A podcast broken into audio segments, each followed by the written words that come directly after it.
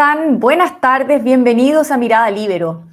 Actualmente la ley chilena permite que cualquier persona que pida refugio en Chile obtenga una visa temporal por ocho meses. Así se estableció en el año 2010 conforme a un acuerdo internacional que buscaba proteger a quienes eran perseguidos en su país. Sin embargo, esta mañana el subsecretario del Interior, Manuel Monsalve, anunció un proyecto de modificación a esta ley. Y para conversar justamente sobre esto, hemos invitado a Álvaro Belolio, ex jefe de extranjería y migraciones y actual director del Observatorio de Migración, responsable además de director de la Escuela de Gobierno de la UNAP. Álvaro, ¿cómo está? Buenas tardes y bienvenido. Hola, muy buenas tardes. Muchas gracias por la invitación para hablar de estos temas. Gracias. Eh, bueno, la última vez que conversamos fue aproximadamente hace un mes, eh, cuando se había producido la crisis en la frontera norte eh, con Perú, cuando cientos de inmigrantes se les, prohibió ingresar a ese país proveniente del nuestro, desde Chile. antes de entrar al, tema que anunciaba en un comienzo, quería preguntarle, ¿se ha calmado un poco la, la situación en términos de migración? Yo creo que sí. Em, yo creo que hay, han habido eh, señales importantes. En la lógica que, uno, ahora con el inicio del proceso biométrico, eh, ya son dos ministras las que han dicho o han insinuado que el proceso biométrico, más tener contrato de trabajo, va a generar una regularización a quien ingresó clandestinamente. Entonces, eso lo que hace es que ya no haya tanto interés por salir de Chile, como ocurrió en el caso de la frontera con Perú, dado que muchos de los migrantes que están en este proceso están esperando el, cumplimiento de lo que dijo, en este caso, ministra Toada y ministra Jara, eh, para poder tener una visa aun cuando hayan ingresado clandestinamente. por, lo tanto, y a ver, eso es una cosa, y además iba lo de la, de la, eh, la, eh, cosa biométrica que anunció el presidente Boric en su cuenta pública, ¿no? Claro, esa, ya está en funcionamiento. Entonces, al final, un poco hay, acá hay varios puntos. Uno, en, fronteras, por lo menos ha disminuido de forma importante lo que tiene que ver con la presión migratoria, pero recordar que el conflicto con Perú fue porque ciudadanos venezolanos se querían ir de Chile. Exacto. No, era el tema de ingreso. Y hoy hay, hay menos interés de irse de Chile porque está esta expectativa de que les van a dar una visa. Y yo personalmente creo que esa expectativa es bastante realista. Eh, y por otro lado, eh, los ingresos clandestinos son principalmente por Bolivia, no son por el lado peruano. Eh, y en general las negociaciones con Bolivia están totalmente congeladas. O sea, hoy en día la, prioridad de la Cancillería no es llegar a acuerdos con Bolivia, sino están con una agenda distinta. Em, por lo tanto, ha bajado de intensidad. Eso sí, normalmente en los últimos cinco años, en los meses de frío, disminuyen los ingresos clandestinos pues cruzar el desierto con temperaturas negativas es tremendamente complejo. Entonces es normal que los periodos de mayor flujo tendan a ser en primavera y verano. Entonces lo más probable es que disminuya la presión en ingresos clandestinos, disminuya la presión en los que quieren salir de Chile, se enfoquen en el proceso biométrico y después hagan la presión para una regularización o perdonazo de estos clandestinos. Perfecto. Ahora, yendo al tema que enunciaba en un comienzo, el subsecretario del Interior, Manuel Monsalve, anunció que el gobierno va a proponer un cambio a esta ley de refugiados, a la que, eh, como decía, eh, comentaba en un principio, de manera que a partir de ahora se exija a quienes pidan refugio justificar esta petición. Y en realidad esta exigencia existía porque la estableció el gobierno de Sebastián Piñera en enero de 2022 cuando usted era director del Servicio de Migraciones, pero fue eliminada por este gobierno tras asumir en abril del 2022 también. Entonces, ¿qué lectura hace de todo esto? A ver, eh, cuando nosotros nos tocó hacernos cargo del Departamento de Extranjería después del Servicio de Migraciones, habíamos visto que especialmente en los últimos años 2016-2017 había un mal uso de la figura de refugio que era brutal. O sea, eh, habían personas muy inescrupulosas que pasaban por la fila de migración diciendo, ¿Quieres pedir una visa? Mejor pide refugio porque es más fácil. Y además todavía existen em, tramitadores o, servicios de abogado que ofrecen ellos tramitarte la solicitud de refugio. Te cobran unos 500 mil pesos u otro, donde evidentemente el interés es obtener rápido una visa, o sea, y una visa garantizada por ocho meses, y no legítimamente revisar si hay una necesidad de protección. O sea, yo creo que acá eh, se ocupó mucho la figura de refugio como una forma para no pedir visa o una forma, una forma para regularizar a los que estaban acá. Claramente eso no es el objetivo de refugio. Entonces, nosotros el año 2021, después de eh, conversaciones, de mejorar los procedimientos y otros, modificamos el reglamento de la ley de refugio y establecimos una condición donde cuando era evidente que no había ninguna necesidad de protección, no se formalizaba, no se les daba la visa por ocho meses automáticamente como, como se hace ahora. Se demoró como siete, ocho meses. Ellos? ¿Qué pasaba con ellos? ¿Eran expulsados o...? No, a estas personas no se les permitía el ingreso al país o en su efecto, eh, cosa que igual era apelable y nadie apeló porque era evidente que no hay ninguna necesidad de protección. Y aparte venían de Bolivia. Eh, en Bolivia nosotros no tenemos ningún informe que persiga políticamente o viole sistemáticamente los derechos humanos, especialmente los ciudadanos venezolanos. Entonces era evidente que no había una necesidad de protección. Em, y, lo segundo es que nosotros ingresamos esto en la Contraloría, la Contraloría se demoró como siete meses en hacer toma de razón. Se publicó y el primer acto, el primer acto en materia migratoria que hace el nuevo gobierno es eliminar ese artículo. A ellos, claro, la Contraloría les tomó razón en cinco días. Eh, fueron bastante más eficientes la Contraloría en ese sentido. Eh, y ahora pasa que 15 meses después dicen, oye, no, parece que era buena idea lo que estaban haciendo. Que era obvio. O sea, nosotros por todos los lados, y, era muy evidente de que si uno lo dejaba completamente abierto, iba a haber un abuso en esta figura, porque abuso de este tema hay en prácticamente todo el mundo. Y hace pocos días en Europa llegó un acuerdo donde también establece y vuelve a ratificar que los extranjeros eh, deben pedir refugio en el primer país democrático al cual llegan. Y el 99.9% de todos los solicitantes que pedían refugio en Chile había pasado al menos seis meses fuera del país de origen. Entonces, acá claramente se trató de pasar por refugio procesos de regularización individual. Y hay un punto bien relevante. ¿Por qué el gobierno ahora, desde mi perspectiva, por qué cambia de opinión 15 meses después?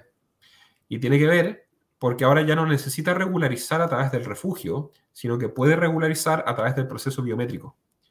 Entonces, ahora ya no le es útil chacrear refugio y van directamente con este nuevo proceso. Ok, o sea, eh, en, su opinión, este cambio no, no es eh, quizás un cambio de contexto, como también lo planteó esta mañana el subsecretario Monsalve, porque en el fondo él establecía que el año 2010, cuando se, generó esta ley de refugio, de protección a los refugiados, eh, se veía también a que había un contexto distinto y que el contexto de hoy, donde eh, puede ser utilizada como una herramienta para entrar al país por parte de directamente eh, organizaciones criminales, eh, en el fondo estaría, estaría siendo un, recurso peligroso. ¿Usted cree que más bien eh, esto se debe a estas otras razones de, que permiten, en el fondo, establecer la, quién es cada persona, ¿no? Si la ley no se hubiera modificado y su reglamento no se hubiera modificado desde el año 2010, yo estaría totalmente de acuerdo. De hecho, yo estoy de acuerdo con la medida y ojalá la apoyen todos los diputados. Pero acá fue el subsecretario Monsalve, ¿Ya? junto con su gobierno, quien eliminó esta acción que ahora quiere reponer. Entonces, no estamos hablando del 2010, estamos hablando de abril del 2022. O sea, estamos hablando de hace 14 meses atrás, que un poco con el discurso que llegó el gobierno, ¿sí? Hay que entender que el Ejecutivo, el programa de gobierno llegó darle subsidio a los migrantes, regularizar a los clandestinos, migración abierta, no al control migratorio, no a establecer visas. El mismo subsecretario González votó en contra de expulsar a los migrantes en un plazo mayor, votó en contra de reconducir a los migrantes que entran con antecedentes penales. O sea, acá hay un tema bien ideológico. ¿Y a quiénes ponen a cargo del tema migratorio? Ponen abogados y activistas que demandaban al Estado para evitar expulsar incluso a narcotraficantes condenados. Entonces, esas son las autoridades, esas son las personas que están tomando decisiones en el gobierno. claramente, en estos 14, 15 meses, la posición que ellos tienen, lo, que ellos realmente creen, no es popular. Y ahora están cambiando de opinión, lo que es legítimo. Pero que no digan que es por un, tema del 2010. Lo que podría hacer el subsecretario Monsalve es decir, oye, ¿sabéis qué? Nos equivocamos cuando cambiamos esto en abril del 2022 ya está ok. Sí, este gobierno se equivoca mucho y después pide perdón, las trata de arreglar. Pero no es un tema de la ley del, 20, 2010, es un tema de hace 14 meses. Entonces, y lo segundo tiene que ver con las señales que están dando. Nosotros hicimos una encuesta el año pasado a centenas de migrantes que ingresaban clandestinamente. Les preguntamos, ¿por qué llegan a Chile eh, irregularmente? Eh, muy pocos de ellos habían pedido una visa, menos del 16%. Pero la gran mayoría entraba clandestinamente porque uno, es muy fácil trabajar en Chile aún irregularmente y conseguir un buen ingreso. Por ejemplo, en aplicaciones de reparto uno puede ahorrar hasta 200, 300 dólares al mes y el sueldo mínimo en Venezuela es 6 dólares. O sea, esto es 33 veces el sueldo mínimo lo que los migrantes pueden enviar. E, e, es, un monto muy alto. Y lo segundo es que siguen con esta expectativa de que ingresar clandestinamente no tiene sanción y eh, que igual les van a dar una visa. Y los datos de este tiempo nos no han demostrado un poco que es así. O sea, entre abril y diciembre del año pasado, entraron, o sea, en ese año 2022 entraron 40.000, 54.000 extranjeros clandestinamente, 40.000 venezolanos ingresaron clandestinamente y expulsaron a dos. Y este año llevan 70, pero también lleva más de 15.000 ingresos clandestinos. Entonces, no hay sanción a quien ingresa la mala y ahora con el empadronamiento biométrico, la ministra Jara, la ministra Toa han dicho, bueno, sí, si después de tomarle los datos tienen un contrato, deberíamos darle visa. Evidentemente que un perdonazo. Están tratando de cambiar el nombre, dice que no es general. Ok, perdonazo individual, laboral. Pongan el nombre, pero sigue siendo perdonazo. Entonces, en ese sentido, ahora ya no les sirve esta medida de refugio, que era muy polémica, eh, y que yo me alegro que esté bien establecida porque el refugio es una institución importante. Hay que cuidarla y hay gente que legítimamente necesita protección. Pero acá, para extranjeros que llevaban dos años trabajando fuera de su país, la verdad era evidentemente un abuso.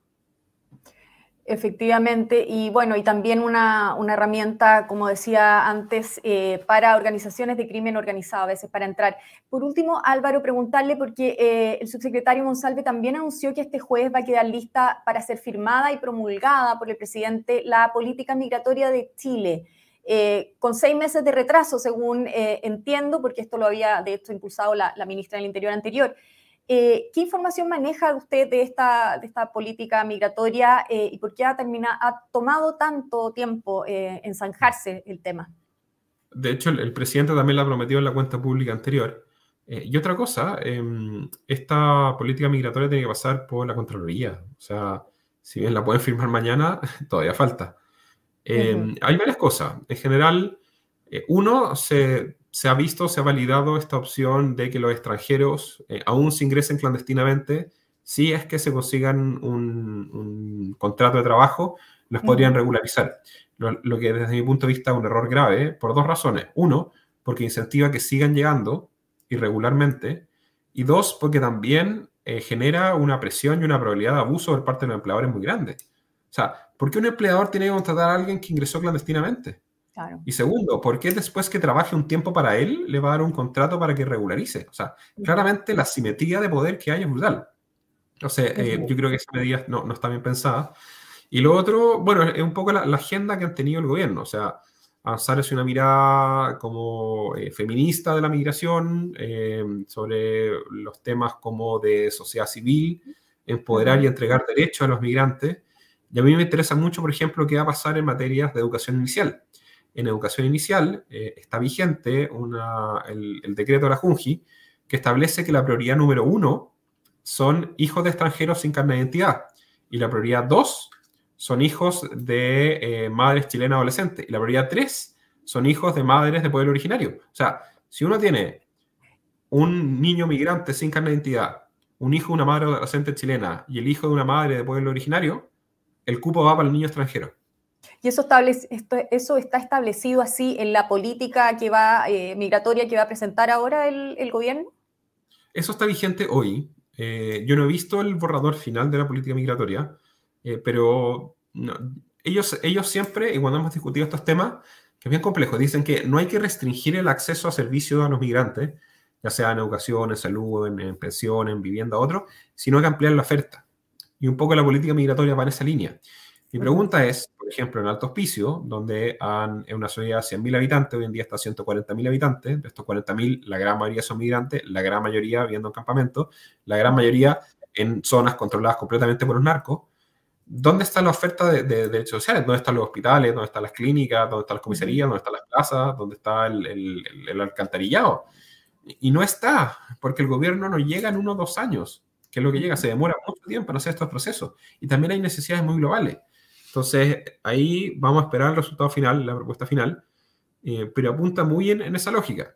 Yo estoy de acuerdo que hay temas complejos en temas de, inclusión, de cohesión, pero el gobierno se ha enfrascado en esta disputa interna en donde van a dejar que cualquiera entre, van a dejar que todos los que entraron a la mala les den visa igual y después van a entrar o incluso le están dando prioridad en el acceso a la educación inicial.